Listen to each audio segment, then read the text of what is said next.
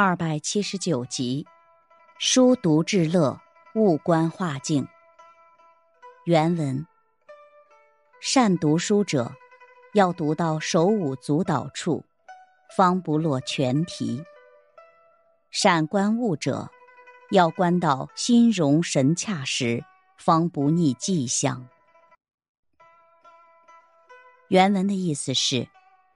真正懂得读书的人，要能够读到心领神会，理解了书中的精髓，而高兴的手舞足蹈时，才不会引入只背诵词章文句而受语言的拘泥，不去求真求知。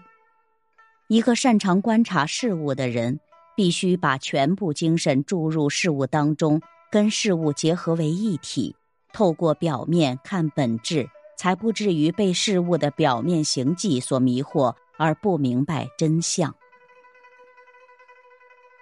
感悟：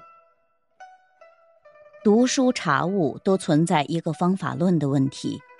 读书只为装点门面或诗文断字，只为吟风逸月或寻章摘句，就不可能得其神髓。经典之作固然是古圣先贤和学者专家的呕心沥血之作，但是书中言论未必适合每个人的个别情况。事物在发展，情况在变化，要辨明书中资料的真假，就要以求知求真，而不是死搬教条的态度去读书。孟子说：“尽信书，则不如无书。”就像行医。尽信医，则不如无医。因为不论中西医，在理论上有时难免有些偏差。